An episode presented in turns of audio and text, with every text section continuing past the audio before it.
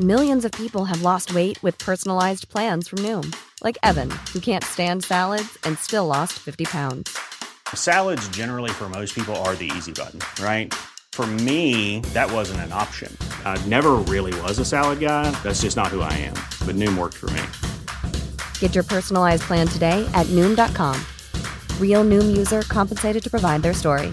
In four weeks, the typical Noom user can expect to lose one to two pounds per week. Individual results may vary. Se acerca el periodo vacacional de Semana Santa. Están bajando las restricciones, se está ya recomendando que la gente salga más. Estamos en semáforo verde en todo el país, pero la gente se sigue preguntando, ¿puede haber una nueva ola de COVID-19? Javier Tello, analista en políticas de salud, está en la línea telefónica. Javier, adelante, buenos días. Buenos días, Sergio, ¿qué tal? Qué gusto. Cuéntanos, eh, ¿estamos bajando la guardia demasiado pronto? Eh, yo creo que sí. Primero que nada, porque no tenemos más evidencia que un descenso en los contagios, que era un descenso que se estaba esperando. Sí, en cambio, tenemos que asomarnos al mundo, Sergio. Tenemos que ver cómo se encuentran las cifras en el sureste de Asia, tenemos que ver cómo se encuentra en este momento la ciudad de Shanghái y cómo están subiendo las cifras de contagios de nuevo en Europa. Y si algo nos ha dicho la experiencia de las últimas cuatro o tres olas o cinco, ya no sabemos en cuántas vamos, es que normalmente en México comenzamos cinco o seis semanas después a comenzar nosotros de nuevo con, con contagios. Entonces, eh, creo que esta conversación incluso la tuvimos exactamente el año pasado. Una vez más, lo que vamos a ver va a ser gente que en muchos casos de manera irresponsable, pero en otros casos ya empujada por las autoridades, está comenzando a tener, eh, pues digamos, medidas personales más descuidadas. Por un lado, ya casi por decreto nos retiraron el cubrebocas. Cuando, bueno, pues en algunos casos, sobre todo cuando estás en un estadio o cuando estás haciendo una fila muy apretada en la calle, aunque estés al descubierto, sigues respirando eh, las exhalaciones del de al lado y en muchos casos tú no sabes quién puede o no puede estar contagiado. Entonces, yo sería bastante cauto y seguiría recomendándole a la gente que mantengan sus medidas de distanciamiento y utilicen el cubrebocas mientras se encuentren en interiores, en lugares poco ventilados o donde se encuentren, aunque estén en el exterior, muy cerca de, del prójimo, ¿no? O sea, tú sugieres seguir usando el cubrebocas, la mascarilla en la mayor parte del tiempo posible, sí.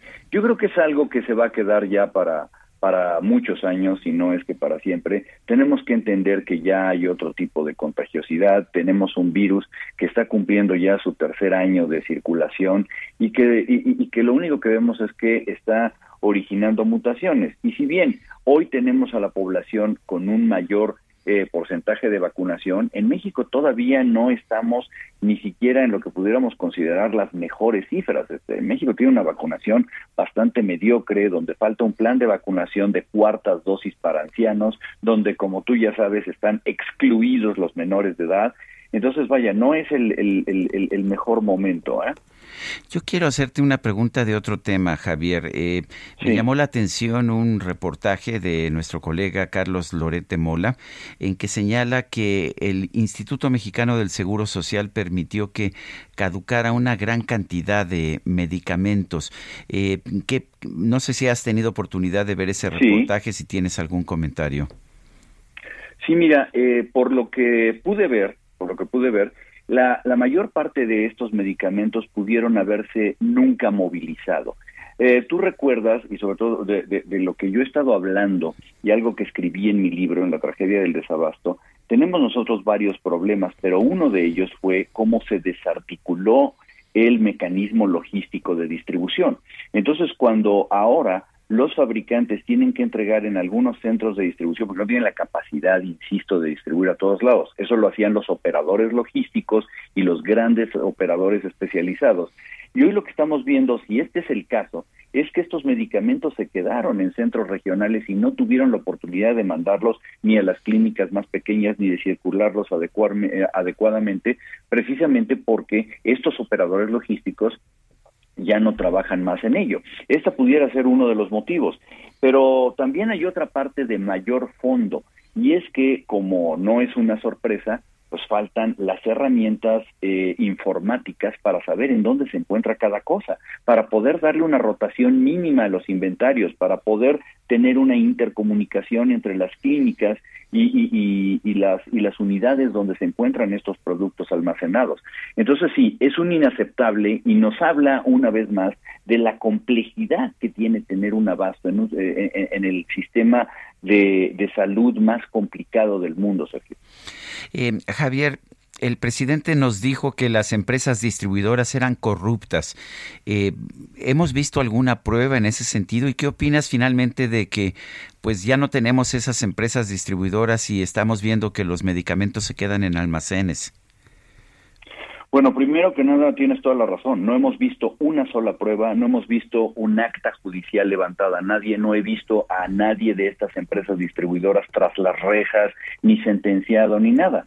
Lo único que tenemos son los números que no le gustaban a la administración actual. No le gustaba que un grupo de distribuidores altamente especializados que, que conocían perfectamente cómo hacer su trabajo tuvieran una, una gran participación en el mercado, lo cual es normal, Sergio, y, y, funciona así en todos los lugares del mundo. Entonces, vaya, sencillamente porque no les gustó y porque no les gustó tener que pagar el costo de una distribución especializada, como en todas las mercancías que de, todo tipo, eh, la quitaron. Y hoy lo que tenemos es a eh, pequeños distribuidores que no tienen esta capacidad, tenemos a gente incompetente haciéndose cargo de, de esto, pusieron, eh, quisieron que el uh, que Birmex, que era una empresa diseñada originalmente para fabricar vacunas y que por cierto ahora eh, se pretenden que regrese a fabricar vacunas, se hiciera cargo de la distribución o que lo hicieran las Fuerzas Armadas. Es decir,